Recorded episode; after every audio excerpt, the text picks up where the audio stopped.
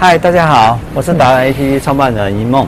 然后我们今天来到那个我们的生活摄影的达人 Hedrick 这边，然后来看看他。我我上一集你教我们说，其实我们在、呃摄影生活美学里面，就是平常要多看，然后多了解，然后找出自己的特色，找出自己的方，就是你自己的美学的观念，对不对？那我今天来到看到你这个商品的时候，比如说，如果是我要穿这件西装外套的时候，呃，我应该怎么穿？我想要套套看。好啊，可以试试看。好，看看这个尺寸，直接让我试试看。好，OK。我一般我们我们会男生会买一个外套，对不对？嗯然后套上来之后就有一点像，对。这样就觉得是不是这样穿就可以蛮帅的，蛮有自己的品味跟做法。嗯，我需要领子要外翻吗？其实我觉得不需要。我觉得主要的一个问题是，是大家很多很容易在买衣服的时候就是看了一个单品而已。是对，那你会发现很多为什么男女生有时候会不一样？为什么男生就说哦这件很好看我就买？为什么女生会觉得说哦为什么要搭配？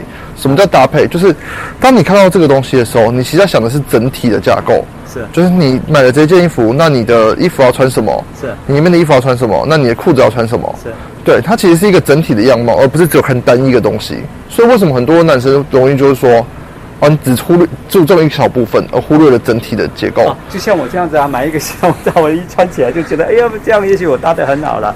对其实这样可以吗？过关吗？嗯，会觉得说像颜色上可以再搭配一点，或者是例如像这件的话，它是麻质的，所以它是比较夏天一点的感觉嗯是。那我们就可以去做啊，夏天的搭配有什么？就例如说比较亮的颜颜色啊，甚至是短裤啊、白色的裤子等等。对对，就是你当你购买这个东西的时候，你就可能要再想一下说整体的搭配。那我觉得这个我就哦所以我们男生其实在穿衣服的时候都以为说这样很随便，反正就这样搭就好了。对但是我这个到底我这个外，这个是要不要塞进去还是不塞进去？对没啊，有其实这都是要想，要对想一下，对不对？对，其实都要想一下。 ，OK，对啊，所以这就是为什么我会说什么叫做搭配，什么叫做美学。为什么美很多人觉得说哦，为什么我这件衣服很好看啊？可是为什么穿到身上很怪？